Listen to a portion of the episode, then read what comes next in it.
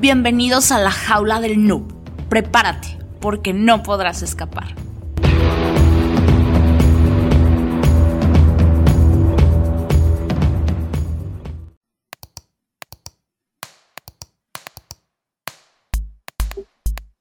Hola, ¿qué tal? Bienvenidos a la jaula del noob, edición entrevistas.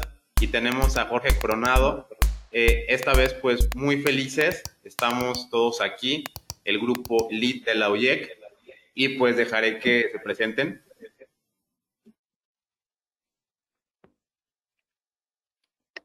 Buenas.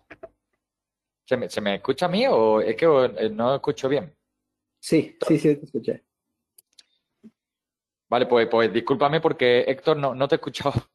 No sé qué le ha pasado, pero se me ha cortado. Entiendo que has hecho la, la presentación. Para mí es un placer estar aquí.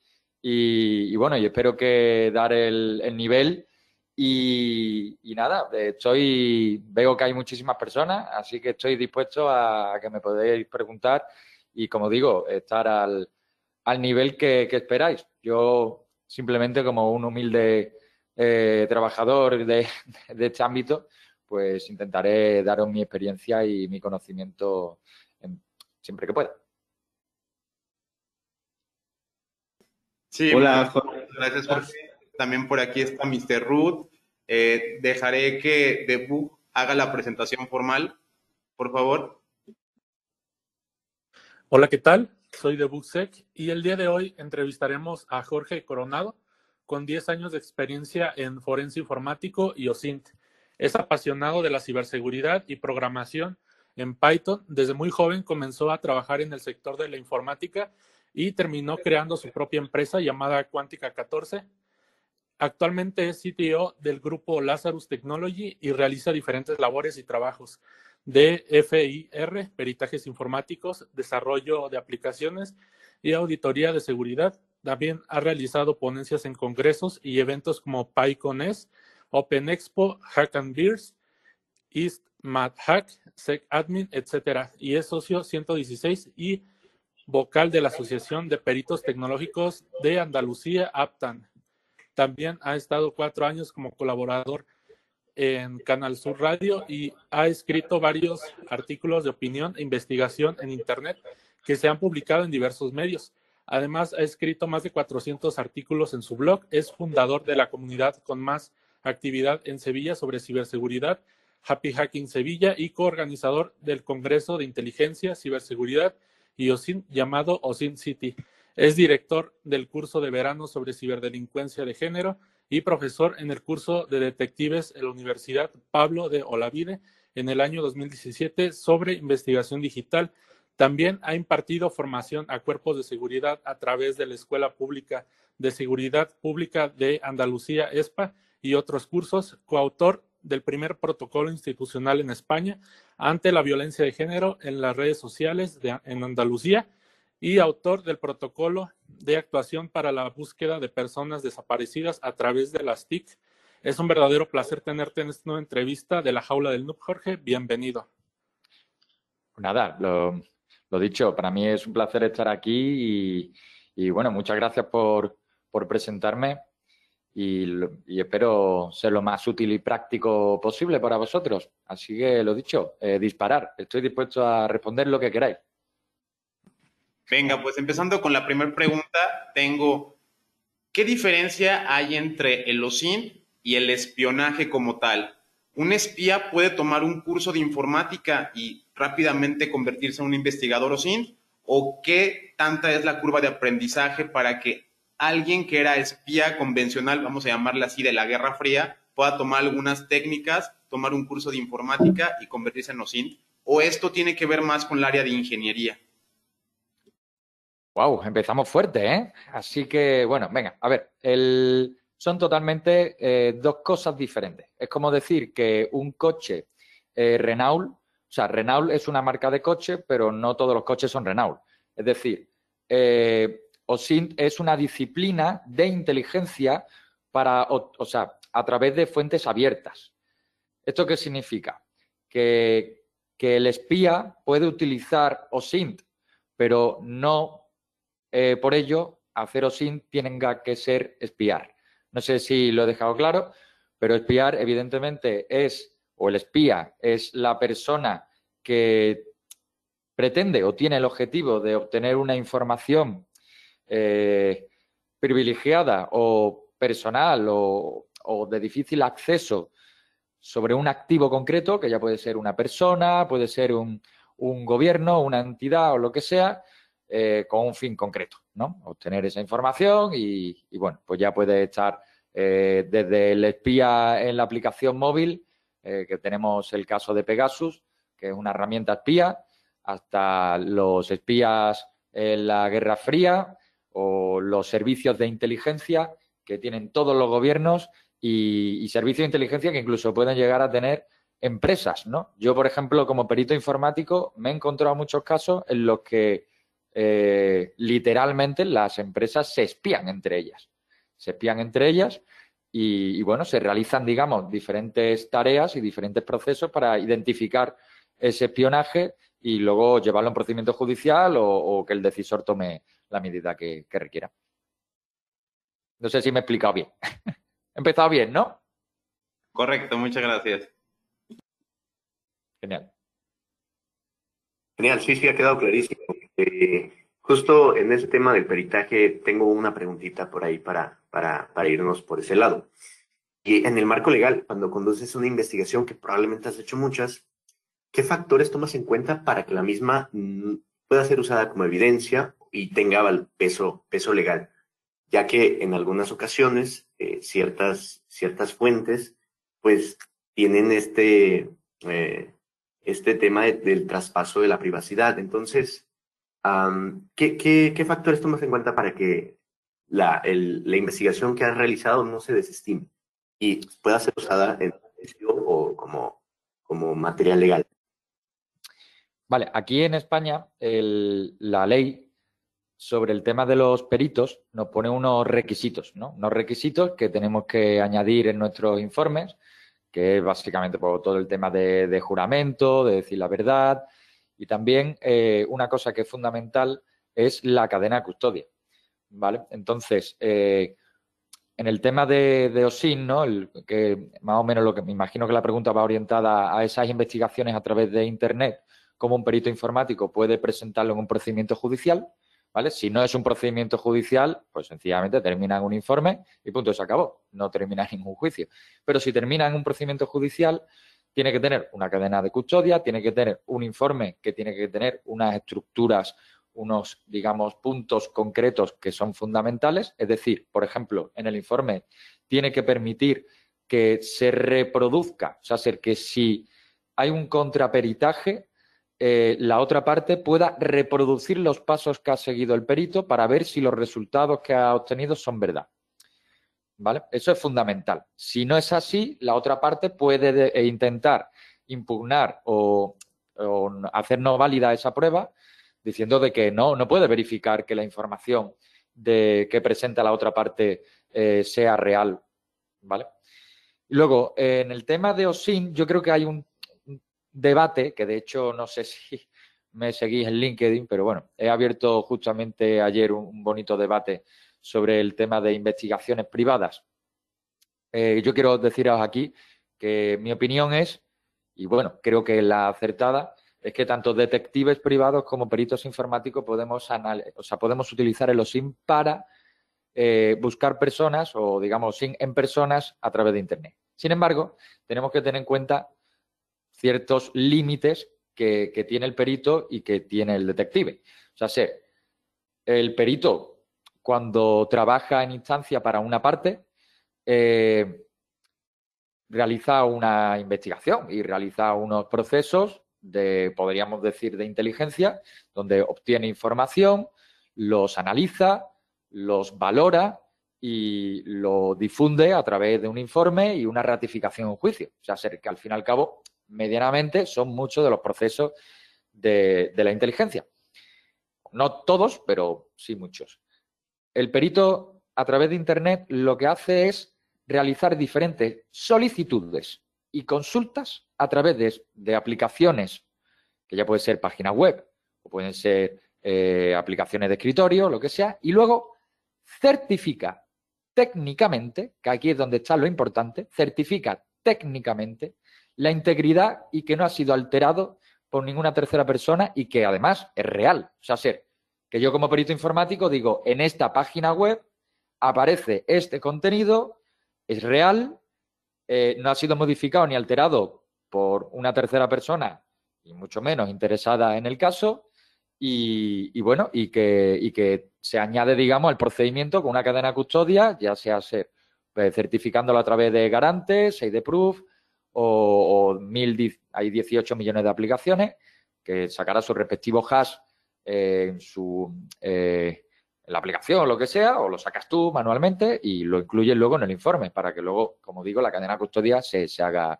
eh, correctamente.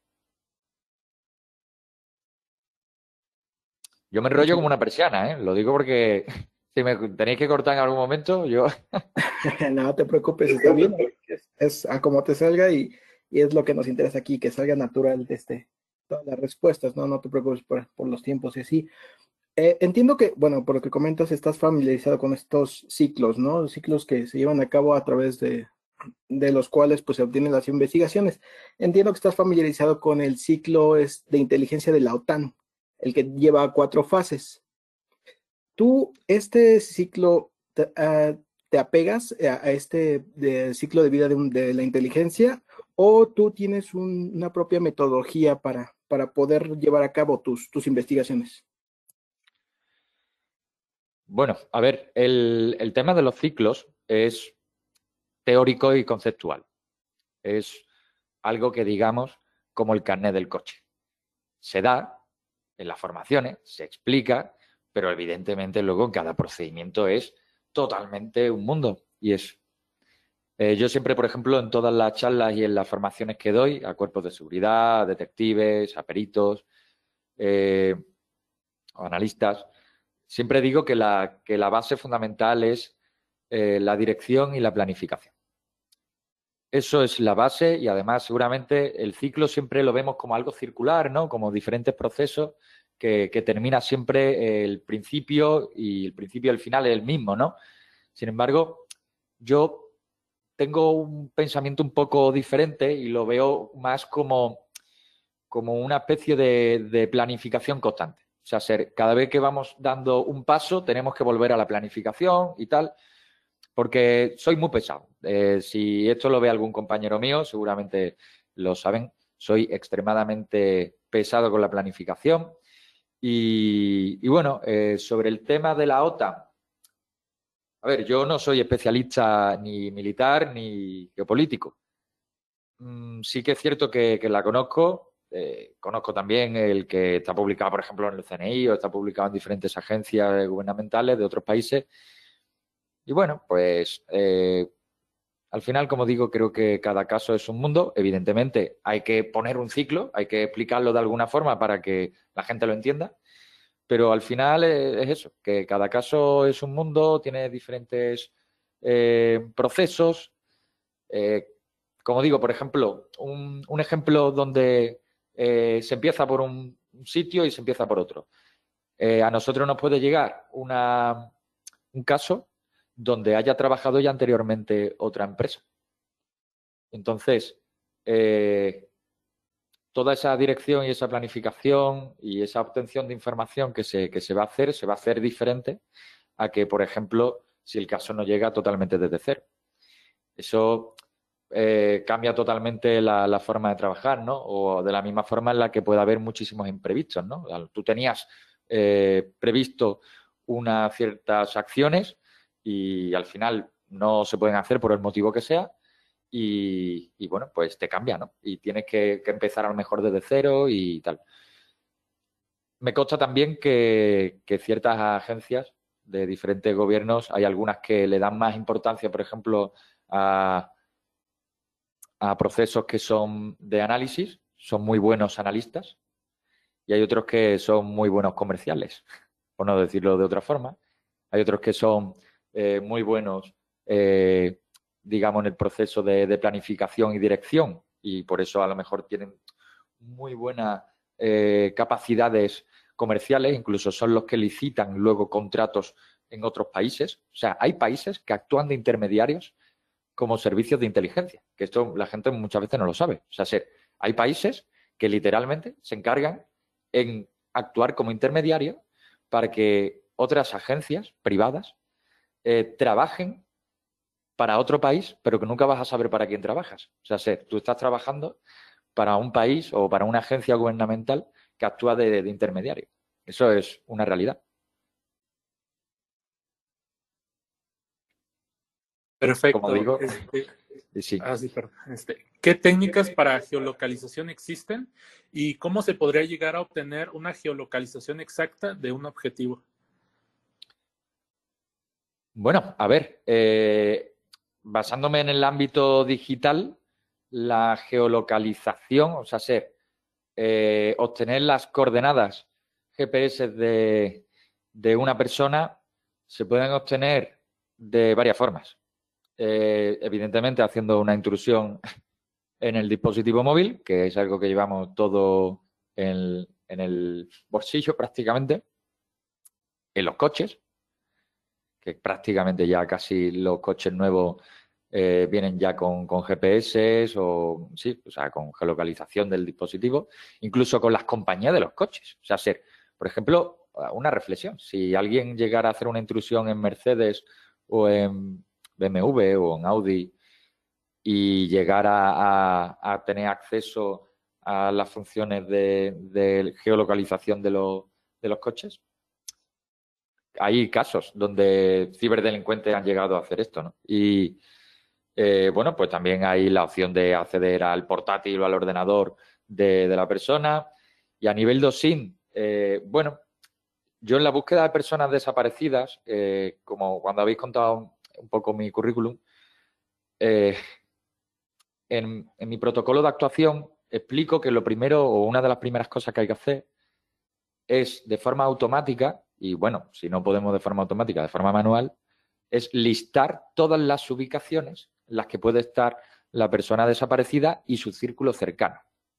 ¿Vale? Ese círculo cercano puede ser amigos, familiares o compañeros de trabajo. Entonces, en ese listado pondremos eh, sus casas, si podemos averiguar si tiene una primera, segunda vivienda, los hoteles donde suele frecuentar, por ejemplo, si va a trabajar a una ciudad concreta, en qué hotel se suele quedar, cuáles son los bares que frecuenta, eh, cuáles son los bares que frecuenta con sus amigos y con su familia, cuáles son los sitios de ocio a los que va. Toda esa información que está expuesta públicamente. ¿Vale? Eh, luego, por ejemplo, antes que he hablado de todo el tema de, de la intrusión en un móvil, hay una cosa que también comento mucho y que se da en los casos de violencia de género, muy frecuente en los casos de violencia de género, que es, eh, no hace falta tener grandes conocimientos informáticos para acceder eh, a, al dispositivo móvil, sino que directamente, si acceden a la cuenta de Google o a la cuenta de, de iCloud, podrían acceder a las ubicaciones del dispositivo móvil también.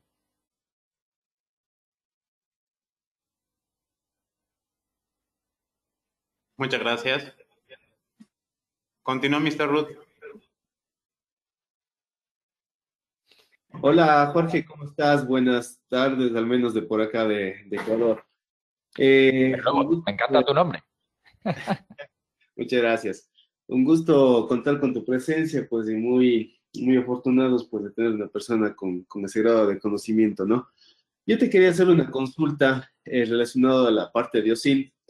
Tú sabes que existen bastantes modalidades de investigación en fuentes, en fuentes abiertas. Por ejemplo, tenemos la Humint, la SciMint y la SOCMINT.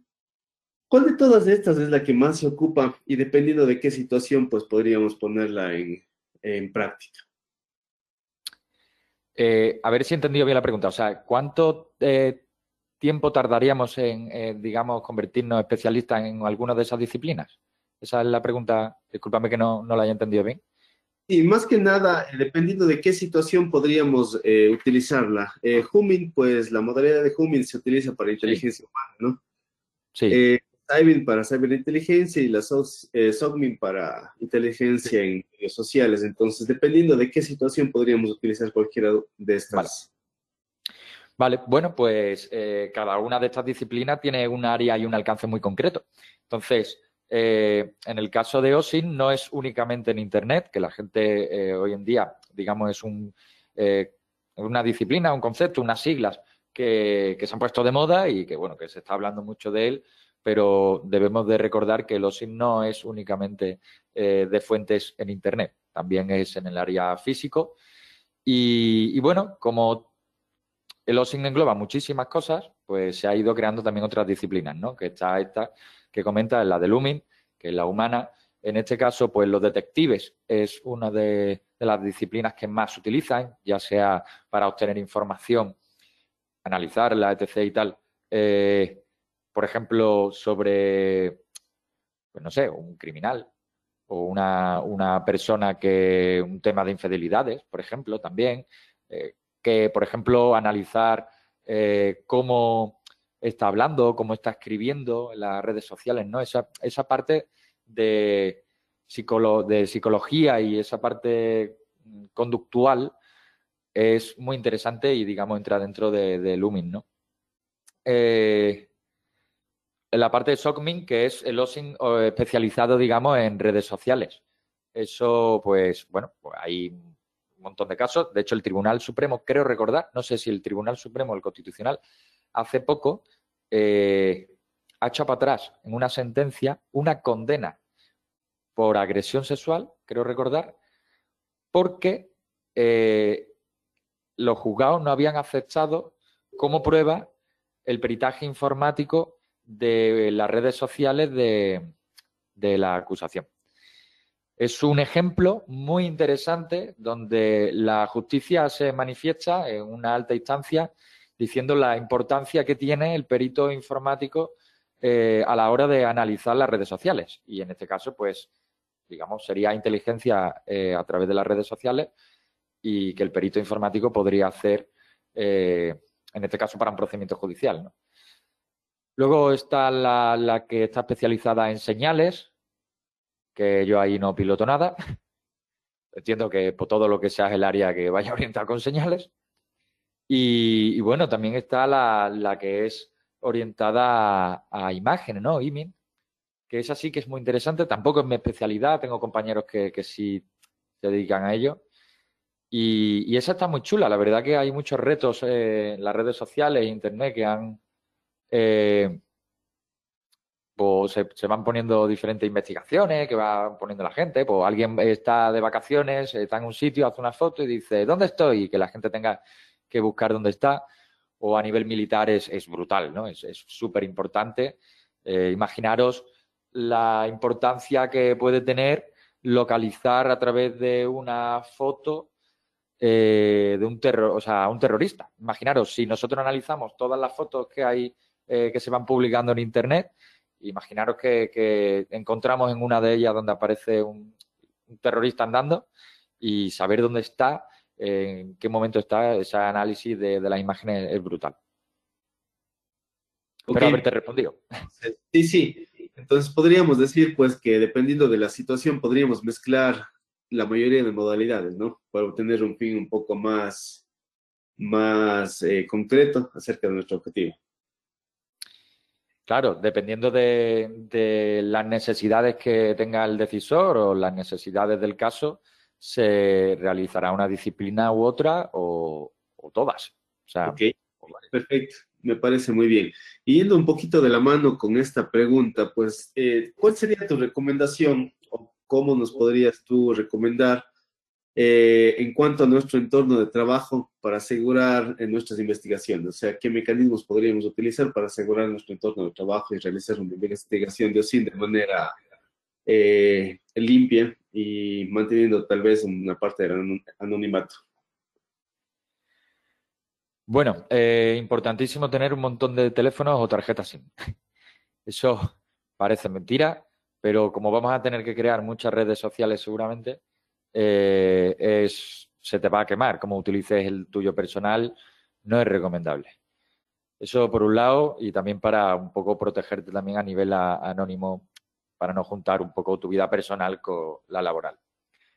Eh, hombre, evidentemente yo recomiendo la utilización de una VPN para no ir navegando con la IP de tu casa, sobre todo dependiendo en ciertos círculos en los que te metes. Si te vas a, eh, quieres eh, acceder a un foro donde se está vendiendo eh, la base de datos de una empresa, no te recomendaría que la negociación o, la conversación o comunicación que tengas con los ciberdelincuentes la hagas con la IP de tu casa. No es recomendable. entonces, pues bueno, pues hay VPNs, hay proxies, hay, hay muchísimas formas de hacerlo. Navegadores, bueno, yo, esto es como todo. A mí cuando me preguntan, bueno, ¿qué navegador utilizas? Pues yo utilizo todos. Si te digo la verdad, tengo todos. Tengo absolutamente todo. Bueno, excepto Internet Explorer, que la verdad que lo único que lo tengo que usar es porque la administración aquí en España hay veces que me obliga, está tan desactualizada que, a veces me, obliga a tener que, usar ese navegador. Pero, pero prácticamente suelo trabajar con Brave, me gusta mucho Brave.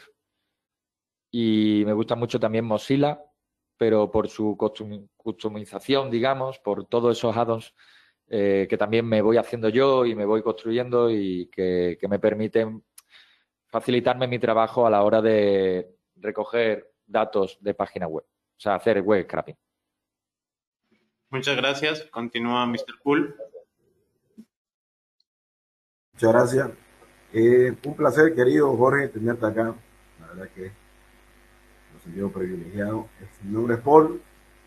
Bueno, básicamente mi consulta, más allá del, de lo que ya se entiende como SIN, prácticamente sabemos que es nuestro, nuestro ADN, ¿no?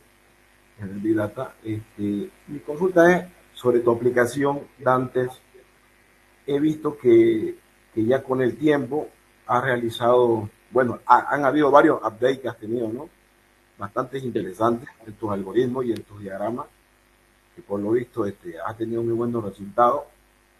Eh, mi consulta es básicamente ¿qué, qué, podemos, qué esperamos más adelante de tu aplicativo, Dantes, ¿qué, qué, nos puedes traer más en futuro, porque la verdad que he visto que tiene, has tenido un avance muy, muy, eh, la verdad que bastante, hablando técnicamente, súper rápido en Python, pero conforme a lo, a lo, al avance que has tenido, eh, yo sé que siempre existe un margen de error en el momento de las búsquedas, ¿no? Sí. El tema de los links y demás. Hay, siempre hay un margen de error, porque obviamente las personas siempre te van a de alguna manera cuestionar, como, como lo mencionabas en uno de tus lives, el tema de los precios, que sabemos que no, puede, no pueden haber datos exactos siempre, ¿no? Yo sé que eso es un poco difícil de manejar, pero ¿qué, qué, ¿cómo te ha ido desde ese momento hasta ahora? ¿Cómo ha avanzado? ¿Cómo te ha resultado? Y qué, se viene más adelante. Vale, pues nada, pues muchísimas gracias por la pregunta. El Dante Gay es un proyecto muy personal. Dante Gay es un proyecto que llevo muchos años desarrollando. Ha tenido muchísimas caras y muchísimas versiones. Eh, Dante Gay, eh, ahora la versión que, creo que la que tú comentas es la de Telegram, que es un bot de Telegram. Pero para que os hagáis una idea, también había una versión para móvil, había una versión eh, open source, que además eso es algo que para mí es fundamental. Nosotros siempre damos una versión open source y luego otra que es privativa, ¿no? que en este caso es el bot. sí que es cierto que la, open source no he tenido tiempo de, poder actualizarla y, bueno, pues está un poco desfasada, ¿no? Pero, pero bueno, eh, para gente que quiera usarla no tiene tanto potencial, pero es interesante poder sacar cosillas. Efectivamente, eh, llevo casi un año ya con Dante Gay Telegram Bot creo que dentro de un mes o dos, hace un año. Y he vivido de todo, la verdad. He vivido absolutamente de todo. Me acuerdo cuando salió en la prensa, porque eh, una persona en Twitter o alguien puso que había utilizado la herramienta en una estafa.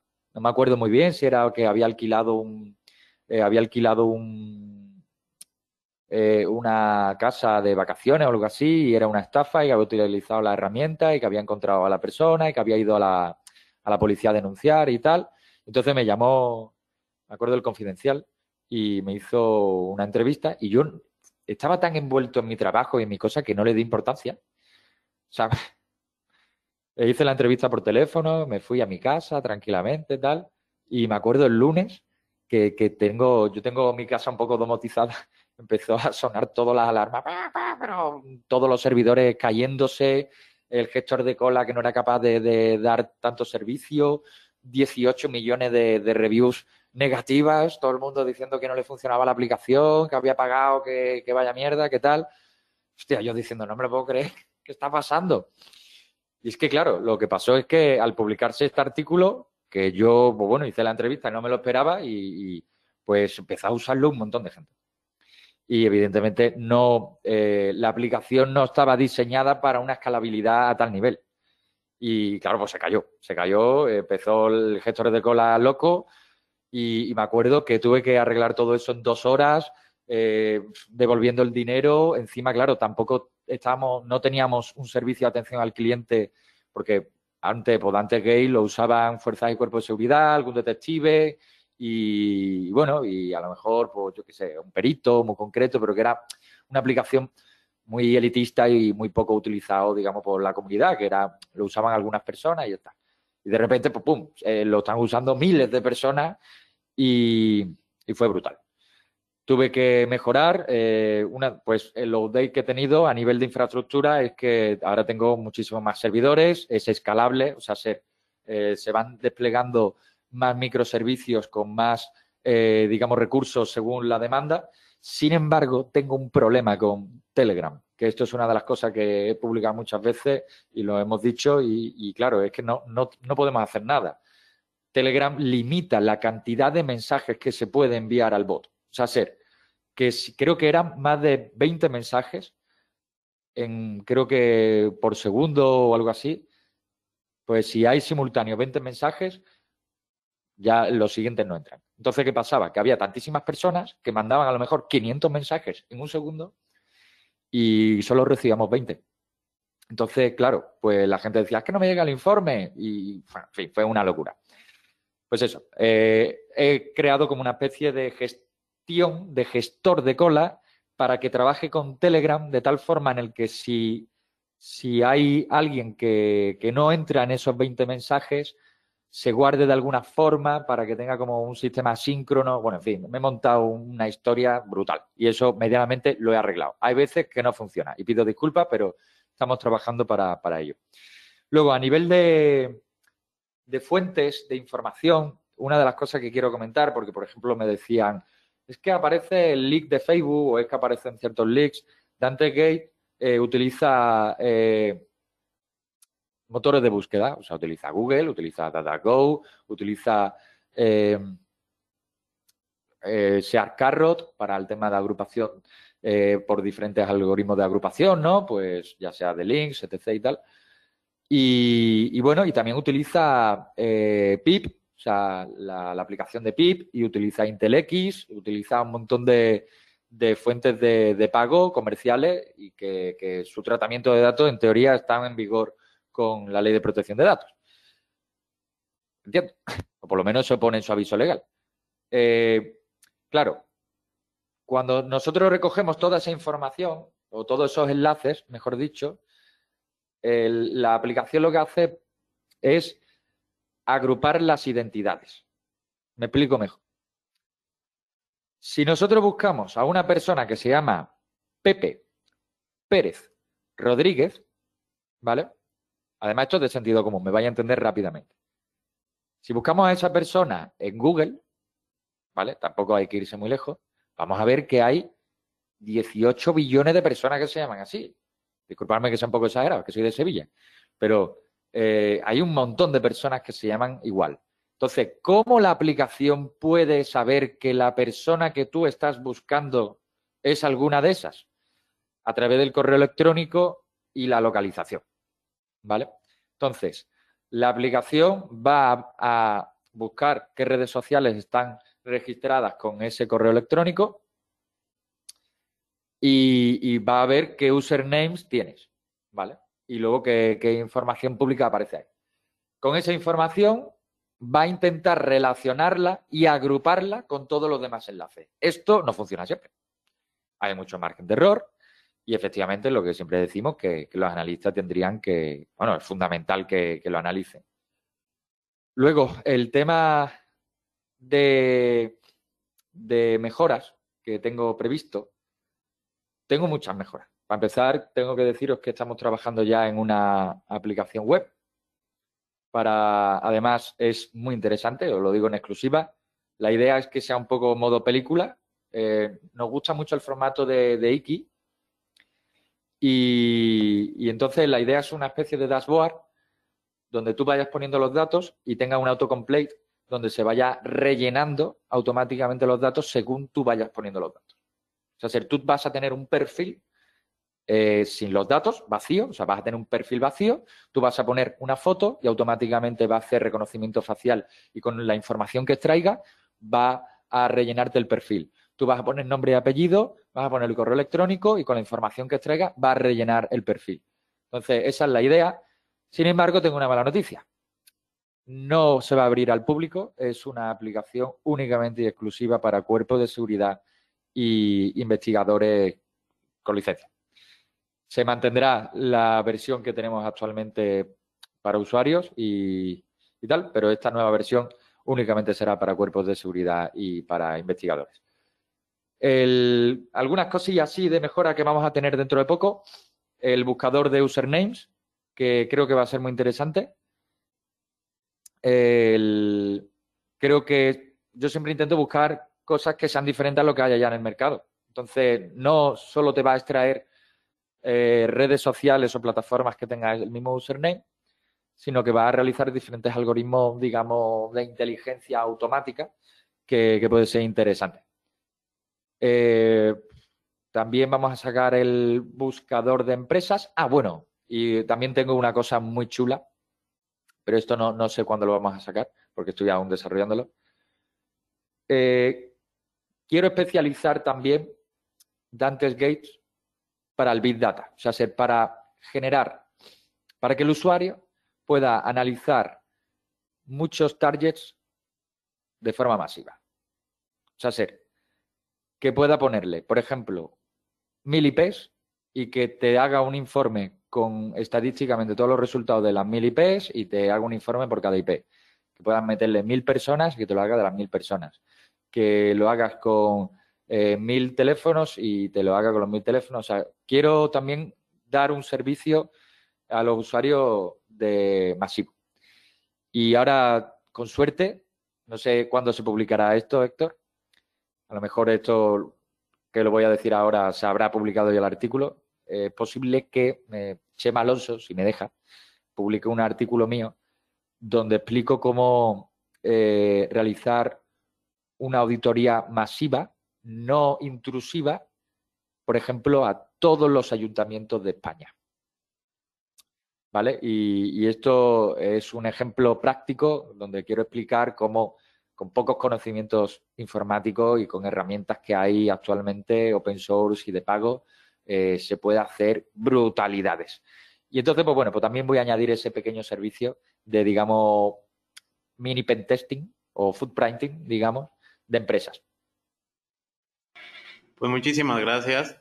verdad, voy a estarle dando mucho seguimiento a tu software. Yo por aquí también sé que eh, realmente a veces tú tienes el interés de hacer algo open source o de libre acceso, pero la ciberseguridad y los temas de OSINT se están volviendo también de interés policial o de un interés militar. O sea, tiene que ser algo un poco regulado. Hemos visto cuando esas herramientas acaban eh, utilizadas para algo malicioso y definitivamente no es algo que queramos.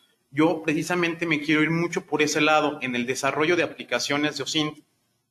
Hemos visto que en la parte del scripting, pues realmente Python domina demasiado. Yo veo que cada rato que me meto al GitHub o bajo una aplicación, casi todo tiene que ver con Python, pero pues se ven algunas cosas notables en nuevos lenguajes de programación como Go y Rust, eh, ¿Tú crees que en algún momento, esta es parte de mi primera pregunta, trataré de sintetizar dos, que van orientada esta, los lenguajes de programación? Si Go, Rust, algunos de nueva generación, vamos a llamarle lenguajes más nuevos que Python, van a tomar alguna carrera o alguna ventaja en la parte del scripting, que hasta ahorita se sigue manteniendo todavía Python, muchas de las herramientas se perdieron de la evolución de Python 2 a Python 3, pero tú crees que Rust o Go puedan cubrir esto. Y la segunda tiene que ver con las bases de datos o la información confidencial, cuando algo ya no es tan OSINT, pero como le llamamos, porque también sería private int o inteligencia privativa de leaks o demás. O sea, el OSINT hasta cierto punto es de fuentes abiertas, pero ¿qué pasa cuando yo ya armé un software que se conecta a APIs, bases de datos, eh, que a lo mejor la base de datos de España no es igual a, la de Ecuador, a la de Bolivia, a la de México, y se necesita esa, o sea, como que estarlo haciendo un target específico por país. O sea, ¿cómo le llamaríamos a esta mm, forma de regionalizar los softwares de OSIN para que te funcionen con las bases de datos que realmente necesitas? Y pues esas son parte de mis dos preguntas sintetizadas. Muchísimas gracias. Vale, muchísimas gracias a ti. Menos mal que no me ha puesto una tercera pregunta porque mi memoria es súper limitada. ¿eh? Me hace un buffer overflow increíble. A ver, creo recordar eh, que la primera pregunta iba sobre los lenguajes de programación. Eh, a ver, yo soy muy pythonista, la verdad. Es el lenguaje de programación donde más trabajo, me siento más cómodo y llevo años ¿no? Eh, utilizando Python. Sin embargo, Go me parece brutal. Parece brutal. Lo he estado viendo, me he comprado varios libros, he hecho alguna cosilla y me parece una, un lenguaje súper rápido, encima... Eh, siempre nosotros hemos tenido la limitación de desarrollar, digamos, eh, aplicaciones que son widgets, ¿no? O sea, que son add-ons del sistema operativo. O sea, hay un montón de capas eh, hasta que llega tu aplicación, ¿no? Es un alto nivel, ¿no? Go trabaja con un lenguaje de programación muy pseudocódigo, o sea, o muy moderno, donde no, no es complejo, no es ensamblador, eh, no es C, es, medianamente aceptable ¿no? a nivel de, sintaxis, etc. Y, y, es que te, genera el, binario. O sea, es que es la hostia. O sea, yo cuando lo vi me, me, pareció brutal. O sea, que yo puedo desarrollar una aplicación y meterlo en una lavadora fácilmente. O sea, sin tener que, tener que complicarme con muchas librerías o gestión del sistema operativo con el que vaya a trabajar. O sea, eso me parece brutal. Eh, luego a tu segunda pregunta, eh, es justamente lo que me está pasando con Dante's Gates. O sea, Dante's Gates está, eh, excepto en ciertas partes de África y, Asia, utiliza fuentes por cada país. O sea, se, durante meses me estuve trabajando, vamos, no solo yo, sino con varios compañeros, para crear un listado de fuentes de información por país. Y, nos pegamos un trabajazo increíble. O sea, también es cierto que he tenido la suerte de que ya había un trabajo anteriormente. Me lo pasó un amigo mío que es policía, que si me está viendo le doy las gracias. Eh, me pasó una aplicación que de hecho desarrolló un policía aquí de, Andalucía, y hostia, y no, no, resolvió gran parte del trabajo, la verdad, hay que, hay que reconocerlo. Entonces, eh, efectivamente, o sea, nosotros cuando tú eh, buscas un teléfono y pones un, eh, una extensión de un país concreto, la aplicación automáticamente va a buscar en ese país. Sí que es cierto que nosotros al estar en España evidentemente la búsqueda en España la aplicación funciona mejor que en otros países. Luego, lo segundo, la aplicación funciona mejor también en español. O sea, si nos estamos orientando a un objetivo en español que en inglés, ruso, chino, etc. Pues por el motivo de que los analistas de, de, mis compañeros y tal somos españoles y al fin y al cabo, pues no es más fácil desarrollar esos algoritmos para el castellano, para el español. Es muy difícil, es muy difícil y además también hay una cosa que tenéis que tener en cuenta. Eh, cada país tiene un reglamento totalmente diferente. Me acuerdo en, el caso del atropello en Wisconsin, ¿no? donde un hombre atropelló eh, y mató como cinco o seis personas eh, a una banda ¿no? de música que iba en Navidad del año pasado en Wisconsin. y claro, cuando nosotros hicimos esa investigación, que la tenemos publicada en el blog, eh, ostras, nos parecía brutal la cantidad de información que podíamos sacar de esa persona, porque en Estados Unidos la información es muchísimo más pública. hay más transparencia en, las instituciones. En España, por ejemplo, o en Europa es mucho más complicado y la, por desgracia, las administraciones públicas son muy opacas. Entonces, eh, fue brutal. En Sudamérica, por ejemplo, también nos llama la atención. Hay un montón de fuentes de información que son, ostras, wow, eh, mm, alucinantes. Me acuerdo en un caso que, estuvimos llevando, que ayudamos a un secuestro de una niña en Perú. Y lo que nos trasladaron era una, eh, una matrícula, ¿no? Y en esa matrícula, porque se, había como un ciber o un, no sé cómo se llama allí, un, local que da internet, ¿no?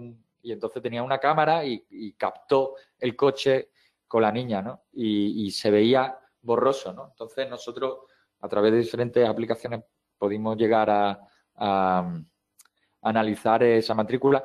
Me acuerdo en otro caso en los que no pudimos hacerlo. O sea, fíjate qué importante es el conocimiento, ¿eh? O sea, hace cinco años nos pasó, perdón, hace cinco años no, disculpa, es que se me va a mí con, el tema del COVID, el santo al cielo. Eh, hace dos años, eh, me acuerdo que un caso exactamente igual, secuestro de una niña en Sudamérica, tal, nos pasa la matrícula y no sabíamos cómo afrontarlo. No sabíamos. Le dimos mil vueltas, utilizamos mil formas, no lo conseguimos. Me acuerdo que hablé con la Universidad de Sevilla, con matemáticos, eh, a ver si podíamos con Machine Learning mejorar la, la imagen, etc. Y ahora, nos ha pasado una cosa exactamente parecida el verano del año pasado y, hemos podido, porque ahora hay muchísimas aplicaciones que utilizan Machine Learning que, permiten limpiar esa imagen, incluso reconstruir la imagen en 3D para ver la matrícula de una forma en la que podamos eh, interpretar mejor las letras y los números. es que es brutal, ¿eh? Estamos hablando de, un año de diferencia y, y, con solo un año de diferencia poder un caso no poder hacer nada a poder hacerlo, ¿no? Esto me flipa. Muchísimas gracias, muy clara. Eh, continúa, Luis. Sí, es interesante. En este sentido, eh, ¿cómo, es, ¿cómo es esta colaboración cuando estás llevando una investigación, sobre todo de, este, de, de gran importancia? Este, ¿Cómo es la colaboración entre dependencias? Tú estás trabajando para, para alguna institución pública y necesitas requerir alguna información a alguna otra institución pública. Supongo que cuando es extranjera la cosa, la cosa se pone difícil. Y cuando necesitas eh, como por medio, por medio de la ley, si es estado en el caso, que probablemente sí, ¿Qué tan sencilla o complicada es hacer una, una requisición a, a, empresas o qué tan difícil se, se, se, pone o qué tan fácil se pone la situación eh, hacer lo que se conoce en el mundo anglosajón como una subpoena o esta eh, requisición de información, sobre todo para la labor forense, que claro, la labor de la investigación es, también muy relevante. Pues es buena pregunta. Eh, a ver, nosotros, evidentemente, contacta Fiscalía, contacta los cuerpos de seguridad o contacta incluso la, parte interesada, que puede ser la familia, contacta con nosotros y, contrata nuestros servicios. Eh, o sea, no, no hay mucho más. El, sí que es cierto, sí que es cierto que, el, que hay, hay dificultades, sobre todo en la adquisición de evidencias digitales. O sea, en este sentido, nosotros eh, trabajamos mucho con diferentes colaboradores en diferentes países. Entonces, son personas que, digamos, han recibido un pequeño training eh, nuestro.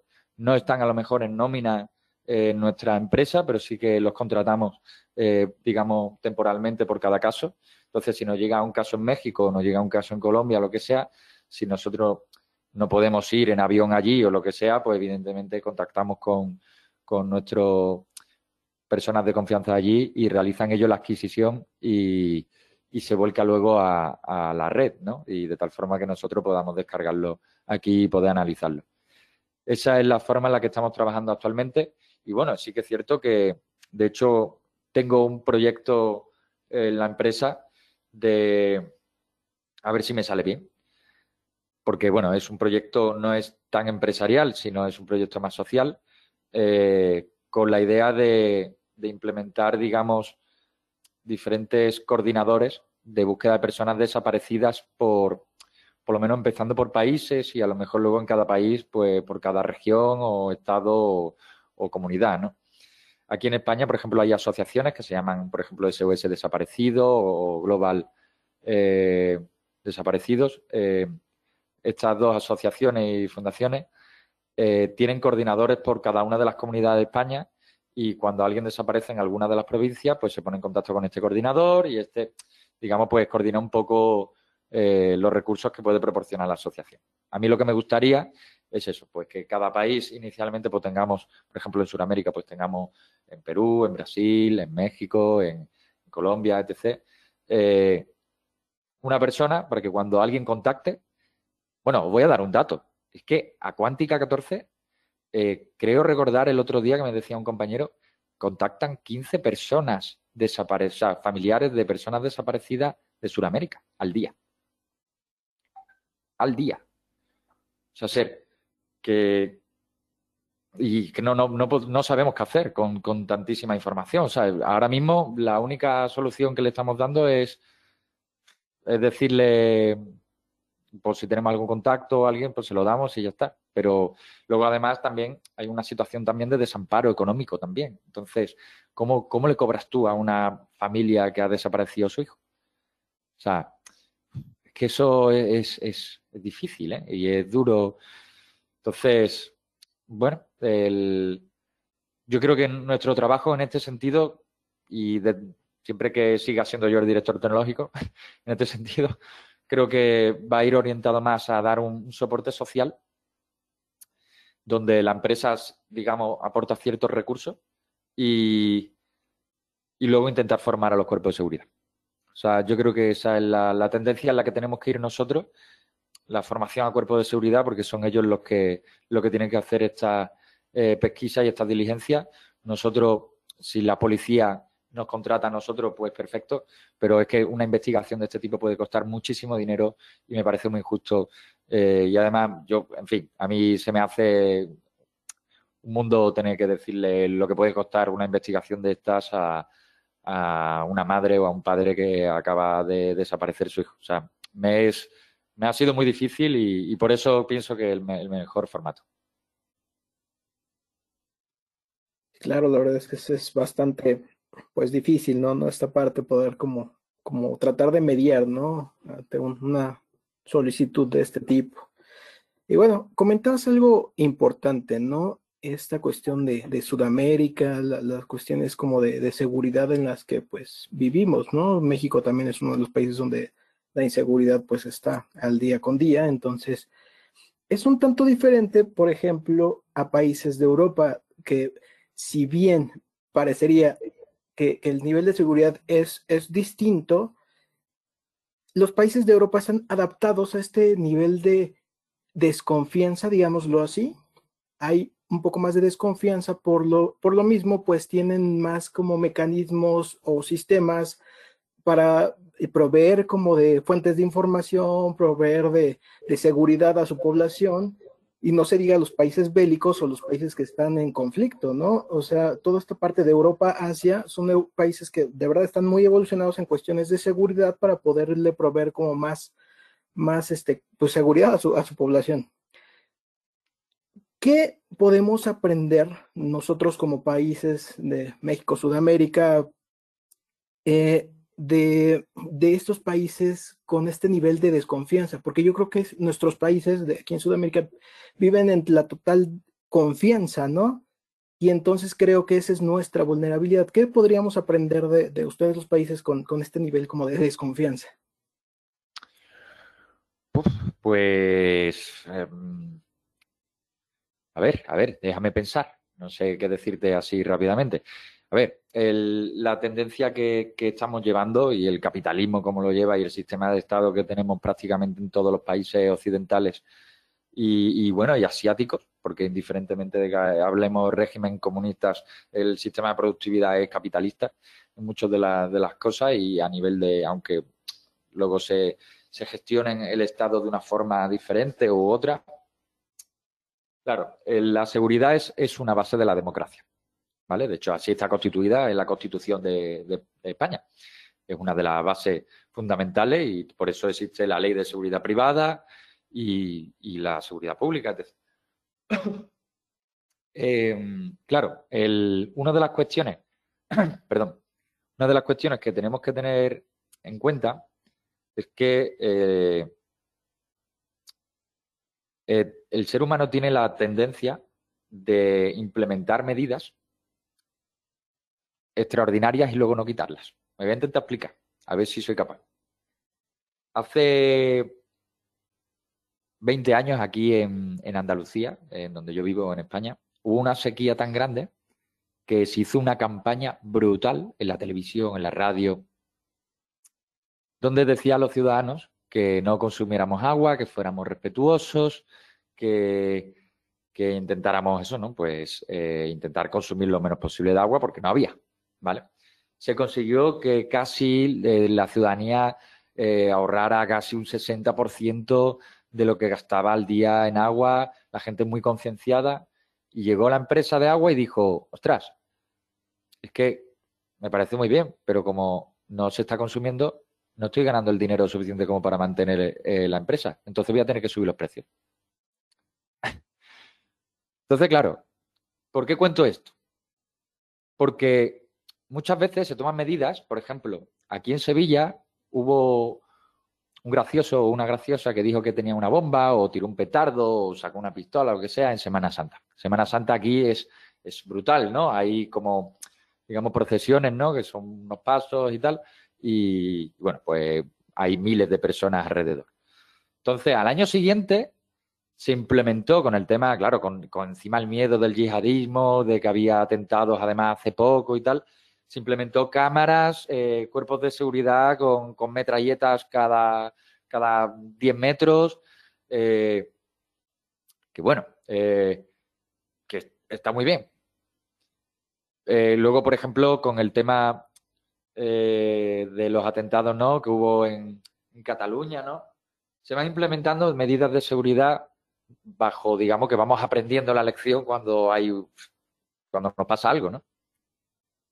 Pero, sin embargo, no vamos aprendiendo ni a predecir ni a prevenir antes de que pasen las cosas.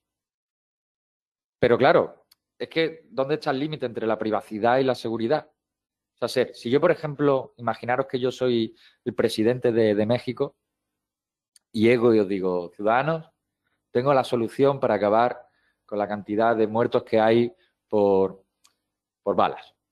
Eh, voy a implementar un sistema donde controlo a todas las personas en su vida privada y pública eh, a través de cámaras y micrófonos. No os preocupéis porque eh, las personas que no tengan nada que esconder, la aplicación tiene una inteligencia artificial que en ningún momento va a hacer ningún tipo de intrusión a vuestra privacidad. Digamos que solo se activa en ciertos eh, patrones que entendemos como ilegales. ¿Lo aceptaríamos? O sea, ¿estaríamos dispuestos a, tener un control absoluto a cambio de que no haya más muertos? ¿Hasta qué punto tenemos confianza en la tecnología? O sea, ser, eh, por ejemplo, lo que pasa en China, ¿no? Con las cámaras que que hacen reconocimiento facial de objetos. Bueno, hace poco nosotros en el blog estamos hablando de que todas las fotos que subes a, a Facebook, Instagram, hacen un procesamiento de esas imágenes y, y, la, y bueno, que lo hacen para los ciegos, pero bueno, nosotros lo que decíamos, vale, que me parece muy bien que, que la funcionalidad tiene muy buen objetivo y una buena finalidad, pero nos parece que la implementación eh, eh, escasea la seguridad, ¿no? O sea, quiero decir, esa información no tendría por qué ser accesible por cualquiera, incluso sin estar logueado en Facebook. Entonces, claro, por ejemplo, yo podría ahora mismo scrapear Facebook, que ellos dicen que no, que bueno, en fin, imaginaros que puedo, eh, descargarme todas las fotos que vayan subiendo los usuarios en Sevilla y saber, por ejemplo, eh, cuando alguien está triste, si está en su casa, si está en un coche. Vale, y si os digo que eso no hace falta que lo haga yo, sino que ya Facebook lo hace, pues el Facebook ya lo sabe. O sea, que muchas veces nos estamos planteando de, gobiernos o, sistemas o medidas de fuentes, de cámaras, de medidas de seguridad desorbitadas, cuando realmente llevamos ya todo un, todo un móvil que está dando información a Google o a iPhone, o sea, perdón, a, Apple, y que le estamos regalando toda esa información y las redes sociales de forma brutal. Entonces, creo que hay que tener un poco, hay que reflexionar, ¿no? Porque, eh, no sé, yo, en mi humilde opinión, que no la tengo construida sobre este tema, no sé si aceptaría, eh, digamos, una especie de inteligencia artificial que gestionara todas esas cámaras y todos esos micrófonos y que activara o desactivara únicamente cuando viera que es delito. Y que no tuviera una supervisión, digamos, humana, sino que se dejara unos códigos muy sencillos. De hecho, que sepáis que en España esto medianamente ya se está haciendo. Y me consta que en otros países también, para delitos menores y muy sencillos. Por ejemplo, eh, la Hacienda, eso sí, hombre, Hacienda no, no le engañas, ¿eh? Esto es así, es así, vamos. Entonces, Hacienda aquí en España ha implementado una aplicación para que cuando detecte que, los autónomos están no están pagando los impuestos de una forma correcta o lo que sea, cosas muy sencillas, automáticamente te mete la denuncia, o sea, te, mete la, la infracción, ¿no? Y eso ya lo hace una pequeña inteligencia artificial. O sea, y ese es el presente, o sea, aquí el futuro, pues, imaginaros lo que nos espera. La verdad que no sé si he respondido la pregunta. Disculpa porque ya a las 7 de la tarde, que es aquí en España, yo estoy ya con la cabeza que, estoy un poco cansado. Disculpad. No, está perfecto. Muchas gracias por responder. Gracias a vosotros. esta pregunta va más enfocada a cómputo forense y es cómo enfrentarse ante una computadora Enigma. Y con Enigma me refiero, por ejemplo, a que pues un sistema Linux se le podría realizar configuraciones eh, para que en caso de que caiga, la, por ejemplo, la policía, se apague el equipo y cuando el experto en cómputo forense eh, pues tenga en sus manos el disco duro, este pues esté descifrado para que pues sea complicado poder realizar la investigación. Pues que si eres capaz de romper el cifrado, pues puedes acceder a la información y si no puedes, pues no, no, no tienes acceso a la información. Así. El, sí que es cierto que, bueno, eh, nosotros como peritos informáticos, ahí estamos un poco limitados al actuar como parte y tal. Nos consta que, bueno, que, eh, que lo sabéis, ¿no? Ha habido casos como el tema del terrorista de, Estados Unidos, donde se consiguió acceder al iPhone. Y bueno, hay bastantes noticias que, bueno, que yo creo que esto no lo sabíamos, lo sabíamos todos ya, donde decía que, el FBI o la CIA tenía acceso a, WhatsApp y a diferentes redes sociales y acceso en directo.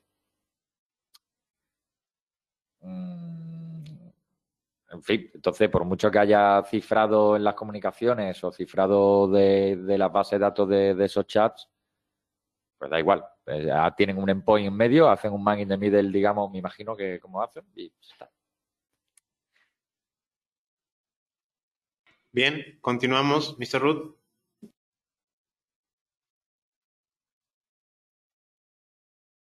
Eh, no, por mi parte ya fueron respondidas las preguntas. Eh, al menos ya se cubrió también con la respuesta de Jorge lo que tenía planificado. Gracias.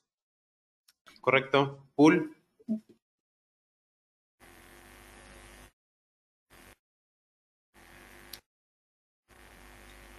¿Aló? Perfecto. ¿Todo bien? excelente explicación. Ahora esto ya va por otro lado. ¿Qué opinas ya personalmente, eh, querido Jorge, todo este temita de, lo que hizo Meta, que supuestamente estaba amenazando con retirarse de Europa, etcétera, que prácticamente ya viene una disculpa ¿no? de Zuckerberg, diciendo lo contrario, pero quizás sabemos que ya es un tema más político, social, económico, ¿no?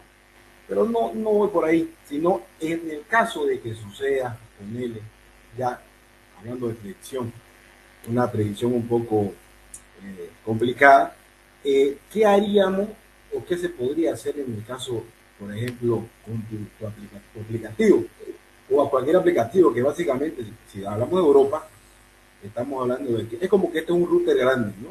Internet es un router grande. Te restringe y te restringen el acceso. Listo, para de contar. ¿cómo, qué, qué, has pensado o, qué han, cómo lo han tomado en tu equipo? ¿O qué alternativas habría o podrían tomar en este caso de que haya un tipo de restricción de acceso a ese tipo de información? Ese por un lado. Y por otro lado, de la misma manera, así como Facebook, como, bueno, Meta en este, en este contexto, sabemos que de alguna manera u otra en un futuro siempre va, cada vez va a limitarte con el tema de bots, así como lo comentaste con Telegram. En el caso de Telegram, ¿no has pensado vos en un, seguramente que sí, en un, en un chat, en un bot chat, no sé, un open source, integrarlo a tu plataforma, a tu dashboard, que te, estaba comentando que me parece genial, de esa manera un poco más didáctico, ¿no? En el tema de cómo se va a este, encontrar la información, sería interesante, ¿no? De hecho, creo que dos preguntas al mismo tiempo, pero si, ¿qué pensás de todo esto? En el tema de, número, eh, primeramente con el tema de, meta, que si llegase a pasar en un futuro y haya ese tipo de restricciones en Internet, más allá de que puede, pueda haber acceso a la deep web, a, la web, etcétera. Y por otro lado, del tema de tu dashboard, integrar algo personal eh, de ustedes, ¿no? Para, no depender de un tercero. Eh, a ver, eh, sobre el tema de, Meta, porque es que, discúlpame, ya no, me acuerdo de la primera pregunta. Eh, el tema de, Meta, el, metaverso, en fin, eh, hace relativamente poco me han metido en un grupo de diferentes tecnólogos eh, de aquí de, España para debatir sobre el tema del metaverso. No tengo yo tampoco una idea muy, muy construida al respecto. Creo que actualmente la situación está muy verde y me da la sensación de que que hay videojuegos que, son más metaverso que, lo de Facebook. Entonces, mm, bueno, eh, creo que Facebook está apostando ahí porque sí que es cierto que creo que puede ser el futuro, pero creo que a lo mejor se ha precipitado. Pero vamos, que esto es cuestión de, verlo dentro cuando lo saquen. Eh, no sé si he entendido bien la pregunta y, el, o sea, si te refieres a, a un poco a no depender a nivel de, redes eh, de, lo que estábamos comentando antes, ¿no? O sea, ser un poco más eh, independientes. No sé si eso iba orientado por ahí. Sí, sí, pero eh, cuando estábamos hablando de Telegram, no es que Telegram estaba comentando que, que, tu, que antes tenía cierto límite en el tema cuando tiene muchas solicitudes, ¿no? Sí. Yo sé que lo, lo, están manejando de una manera, pero no has pensado en algo integrar, algo más, más más personal, usar un open source, no sé, algo. El, vamos, a, vamos a sacar una versión web, como he comentado, que no tendrá eso, esos problemas. El, tema del bot a mí me parecía muy interesante y creo que ha sido un éxito total. Eh, ha permitido que cualquier persona en cualquier momento, de una forma muy fácil, rellenando un formulario de, preguntas, eh, pueda tener un informe rápido, que era nuestro objetivo. Eh, vamos a profesionalizarnos y, bueno, vamos a hacer la página web, como digo, para que tenga más mejores colores y toda la historia. Si conocéis algún frontend que me mande el currículum, porque la verdad que, está la cosa complicada en la contratación de frontend. y, y sí, sí, o sea, eh, efectivamente, vamos, vamos a desarrollar una, una, una versión de Dante Gay Web. Bien, Jorge, pues muchísimas gracias. La verdad ha sido un honor tenerte con nosotros en este episodio de entrevista de la jaula del noob. Eh, eres un especialista en OSIN, nos lo has demostrado con tus respuestas. Eh, realmente eh, creemos que el OSIN tiene muchas cuestiones de interés, encontrar personas, o sea, no todo es estar investigando. A veces las personas pueden llegar a creer que las investigaciones son vagas. Muchas cosas se utilizan para law enforcement es ahora un tema de interés para todos. También quiero extender un agradecimiento a Chema Alonso y My Public Inbox. Y si ustedes quieren contactar a una persona o celebridad, esta puede ser una buena plataforma para hacerlo. Pues nuevamente, muchas gracias Jorge. Y pues nos gustaría saber, como último, ¿tú cómo ves el futuro de los SINT? ¿Ves que los militares, crees que cualquier tipo de investigador va a poder tener acceso ¿Cómo ves el futuro cuando pues ya ahora eh, viene el biohacking, cada vez viene más el contacto con la tecnología? Entonces, ¿qué nos espera? Bien, pues yo creo Pero bueno, esto también es verdad que es una opinión un poco sesgada por, por, lo que me dedico, ¿no? Yo creo que el, el Osinter del futuro es una persona más orientada al análisis de datos. O sea, se, va a ir acercando más el, científico de datos a los Inter. El Osinter va a ir aprendiendo cada vez más a implementar diferentes eh, aplicaciones de, eh, de estadística, de, gráfica, de algoritmos de agrupación, de predicción, de, clasificación, etc. Y, entonces, pues, es fundamental el machine learning, el conocimiento en las matemáticas, es fundamental el conocimiento en la programación, es fundamental el conocimiento un poco de eso, de ciencia de datos. Eh, yo creo que esa es la corriente de los SIN, ¿no? Eh, sí que es cierto que, evidentemente, como todo, habrá personas que,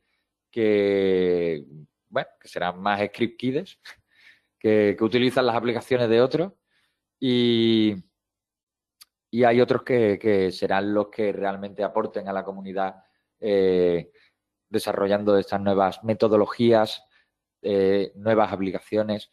Y un, poco ese es el, perfil que pienso que se va a ir desarrollando y es el perfil que nosotros más estamos trabajando. O sea que nosotros, en este sentido, el casi, si veis nuestro blog y las cosas que estamos haciendo, cada vez es más análisis de datos. O sea, análisis de datos, análisis de datos y, Big Data y Big Data.